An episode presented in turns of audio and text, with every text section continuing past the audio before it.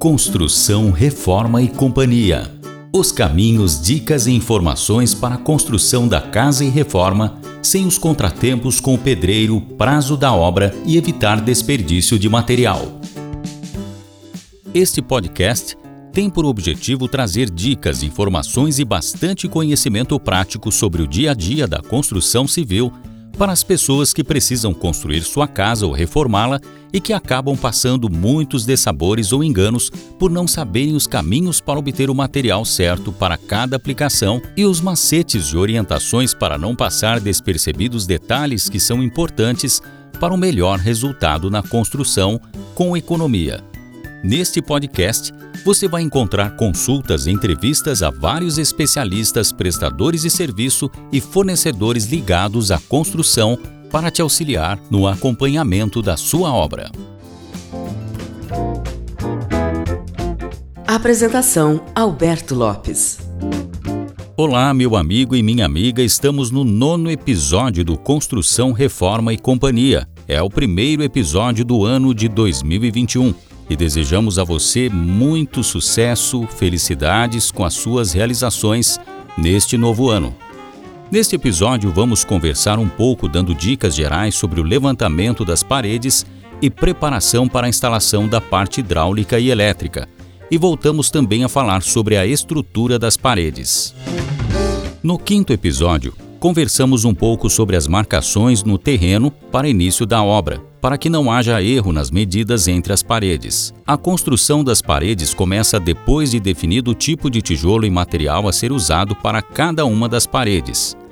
Lembramos que a largura e resistência da parede depende do tipo de tijolo e deve haver atenção com o tipo de ferro e com a composição das vigas e colunas.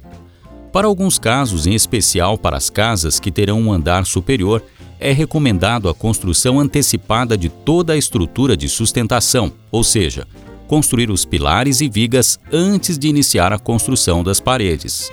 Mas isso depende das necessidades identificadas no projeto da casa, nesta fase já conferido com o engenheiro civil ou arquiteto. Se foi decidido o uso dos blocos de concreto para construir as paredes, normalmente não serão construídas as colunas e vigas, porque a estrutura com o bloco de concreto já cumprirá o papel de vigas e colunas. A construção das paredes com bloco cerâmico ou bloco de concreto depende do projeto da casa ou do que ficar combinado com o pedreiro. O engenheiro civil deverá ser pelo menos consultado para que seja adotada a aplicação mais adequada, tijolo ou bloco. Quanto à sequência das marcações da parte hidráulica e elétrica, fica a critério do que for combinado com o pedreiro ou o engenheiro. Há pedreiros que preferem fazer as marcações de hidráulica elétrica somente depois de levantadas as paredes e já colocado o reboque, se for usado o reboque como parte do acabamento. Porém, o ideal é que as marcações vão acontecendo meio que logo que as paredes estiverem sendo levantadas, ainda na fase do tijolo ou bloco, justamente para evitar o desperdício de material. Se forem feitos os canais para a colocação dos conduítes da parte elétrica e canos de água, somente depois de colocado o reboque, meu amigo, minha amiga, mais material será desperdiçado. Mais uma vez deve acontecer aquela conversa amigável com o pedreiro, para que sejam conferidas as medidas e posições das caixas de passagem das tomadas e interruptores de lâmpadas, e também a posição e medidas corretas das ligações da parte hidráulica é preciso aquele cuidado de interpretar corretamente as indicações da planta, o desenho. No caso de banheiros, por exemplo, se o vaso sanitário estiver muito fora da posição correta, isso pode atrapalhar mais tarde a colocação do box de banheiro ou do lavatório ou de acessórios, principalmente quando o banheiro for pequeno. Então, os canos e pontos de ligação de água e esgoto precisam estar na posição certa, e é preciso aquela atenção especial para estarem dentro das medidas corretas. No caso de uma cozinha, a posição da pia dependerá da posição do ponto de torneira que fica mais ou menos no centro da pia. Às vezes há pontos também para a instalação de acessórios, como é o caso de filtro de água para beber. Se a pia estiver entre os espaços que serão para fogão e geladeira, e caso fique fora da posição prevista pela planta, pode acontecer de não caber geladeira ou fogão de um tamanho qualquer no espaço. Aí você poderá ter somente geladeira ou fogão de tamanho que cabe ali.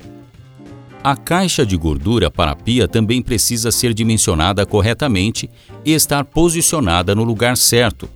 Se a caixa de gordura estiver em posição errada ou na altura errada, pode acontecer da água da pia não fluir livremente para o esgoto, por acontecer acúmulo de água excedente na caixa de gordura. O pedreiro experiente que conhece da parte hidráulica terá atenção com essa parte e saberá instalar corretamente a caixa de gordura. Porém, o encanador é o profissional que mais domina as instalações hidráulicas. Se as instalações hidráulicas da casa precisarem de um pouco mais de conhecimento que possivelmente o pedreiro não tenha, sem hesitar, meu amigo, minha amiga, é melhor contratar o encanador. É o caso do uso adequado dos canos e conexões para garantir pressão adequada nos canos de água. O nível de pressão da água dos canos também depende das ligações corretas. Se houver desequilíbrio de pressão de água, pode faltar pressão para o chuveiro, por exemplo, e você ter que gastar mais para resolver esse problema depois. Na interpretação da planta, deve haver atenção também para os tipos de ligações da parte elétrica. Para as ligações de tomadas e dos circuitos de iluminação, por exemplo, como é o caso de luminárias e ligações paralelas de lâmpadas, é preciso já ter em vista os caminhos dos fios que serão passados para que não haja retrabalho na passagem dos fios. É necessário também dimensionar corretamente os fios e já ter o projeto do quadro de distribuição da casa e da ligação do padrão de entrada. O funcionamento perfeito da parte elétrica depende também do uso adequado dos disjuntores de proteção elétrica. E aí, o trabalho vai exigindo mais conhecimento e já não é mais apenas do pedreiro. É melhor ter a consultoria ou mesmo o trabalho completo de um eletricista, caso o engenheiro civil não esteja participando desta parte. O eletricista é o profissional que conhece com precisão todos os detalhes da parte elétrica e saberá interpretar corretamente a planta, dar as coordenadas para o pedreiro instalar os conduítes. E poderá também fazer a instalação elétrica completa da casa. Meu amigo e minha amiga, caso não haja aquele planejamento com os detalhes da parte elétrica e hidráulica, pode haver desperdício de material de alvenaria e ainda de material elétrico e hidráulico e então mais dinheiro terá que ser desembolsado para a obra. Evite esse tipo de problema. Chame o profissional adequado conforme a necessidade de sua construção. E se você gostou deste conteúdo, dê o seu like e compartilhe o podcast Construção, Reforma e Companhia com as pessoas que precisam das nossas dicas.